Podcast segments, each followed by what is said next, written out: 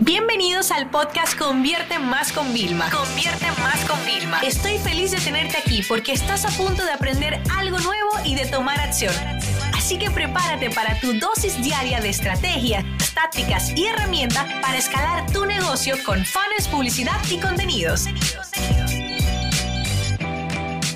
Esa es una de las consultorías de podcast que más me va a gustar y es cómo aplicar el marketing a proyectos solidarios. ¿Y por qué? Te voy a contar eh, personalmente. Yo nunca ando como compartiéndolo tan así, pero a mí me encanta colaborar con causas, eh, apoyarlas, donar, ayudar, porque es algo que a mí como persona me, mueve, me emociona eh, y me gusta, ¿no? E incluso hubo un, hace unos años cuando yo estaba como con mucho más estrés, que yo viajaba mucho y tal, y bueno, me refugiaba mucho en redes sociales para desconectar, que yo tuve que dejar de seguir muchas cuentas y empezar a seguir cuentas de noticias positivas. Y esas cuentas siempre encuentran casos súper lindos que nunca van a llegar a medios de comunicación y ellos hacen eco y siempre están, bueno, pues mándale lo que sea, ¿no? Y te dicen, bueno, mándale un gift card, aquí está la dirección, el código postal y luego te mandan la foto de los gift cards de dinero que realmente le llegan a personas que hecho obras bonitas y bueno, luego hay muchas instituciones, ¿no? Entonces siempre me preguntan por temas de, oye Vilma, ¿cómo hacemos marketing a nivel de temas de instituciones religiosas, ¿ok? Y también de proyectos solidarios, porque como que no todas las técnicas se pudieran aplicar. Pero fíjense, es porque no estamos pensando de forma correcta. Si hablamos de un marketing eh, para proyectos solidarios, ¿qué se necesita? Se necesita que el mayor número de personas vean nuestros mensajes para que puedan eh, sensibilizarse y pues abrir la billetera, aunque suene feo, abrir la billetera y aportar a la causa. Pero también el problema es que ese es el tipo de cliente idóneo para un proyecto solidario. Pero luego tenemos el típico perfil de persona que sí dona en algunas ocasiones, pero no tiene plata para poderlo hacer. Pero son los primeros embajadores, son los que se unen, son los que irían a una protesta, son los que lo comparten en su grupo de WhatsApp, los comparten en redes sociales y también tenemos que pensar en ello. Así que cuando hacemos nuestro plan de marketing para un proyecto solidario, lo primero es pensar quiénes son nuestros clientes.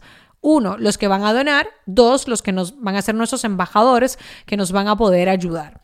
Otra cosa importante es que muchas veces, si en un proyecto solidario nos pasamos viciosos de dona, dona, dona, dona, ok, está bien, o sea, es, la, es el motivo por el cual ustedes están para atraer a través de redes sociales.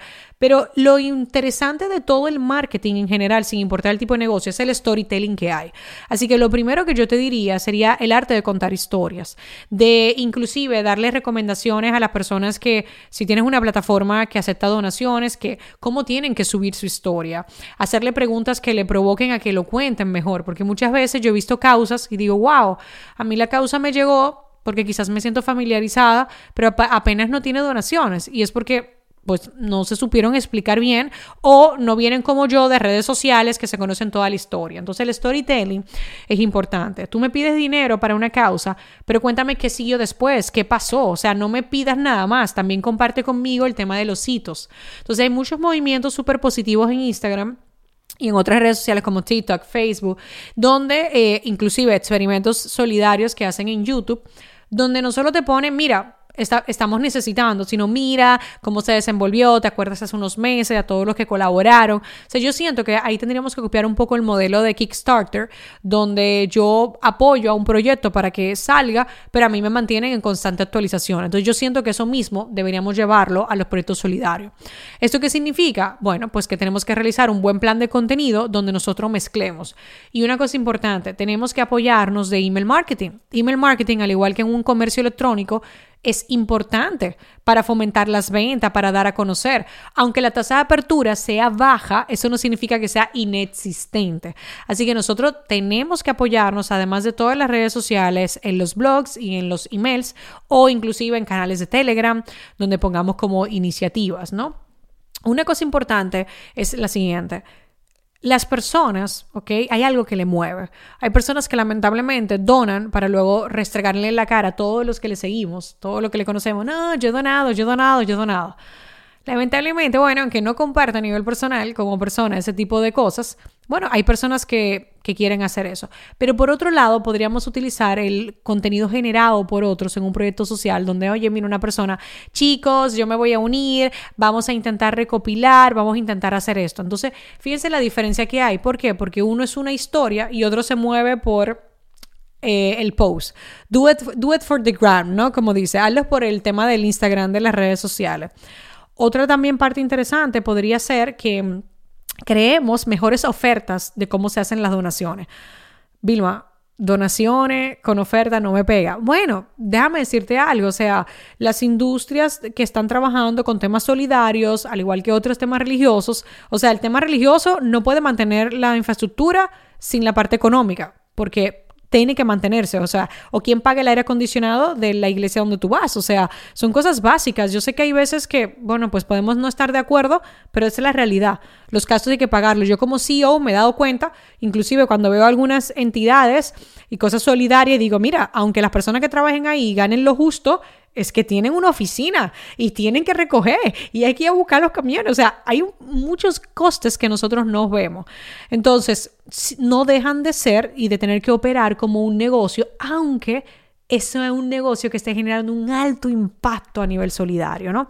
Entonces, ¿qué significa esto? Mira, yo te recomiendo pintarlo mejor. Si yo voy a llegar a una página y voy a hacer una donación, que tú me hagas lo similar. Mira, por ejemplo, eh, por una, tu donación de 100 dólares equivale a tanta tema de comida, o si es por un tema, por ejemplo, solidario para plantar árboles, van a ser tantos árboles que esto va a equivaler. O sea, píntale a la gente la parte, y eso es parte de la oferta. Otra cosa es qué incentivos puedes dar. Oye, mira, sabes que a los primeros eh, que participen, ellos van a estar su nombre, va a estar en este mural que vamos a hacer.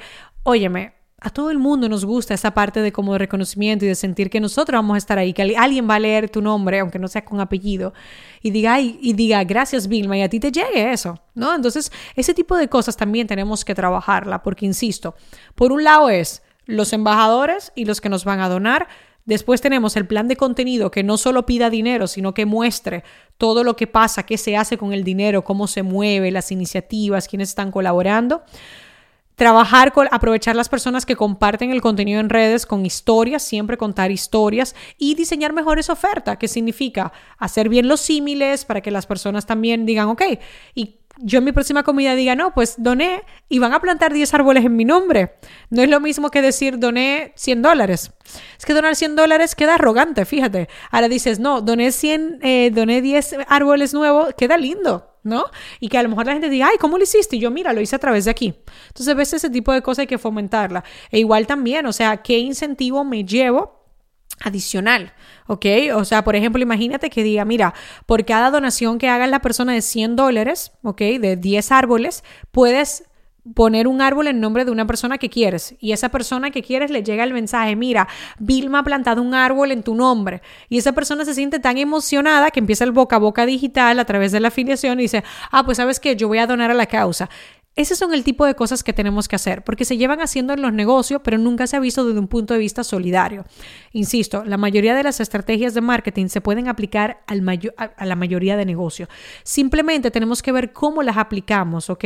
Para que no se vea de una forma perversa ni muy interesada de negocio, sino que realmente es una forma genuina que queremos nosotros de potenciar el proyecto solidario que tenemos. Esta sesión se acabó y ahora es tu turno de tomar acción. No te olvides suscribirte para recibir el mejor contenido diario de marketing, publicidad y ventas online.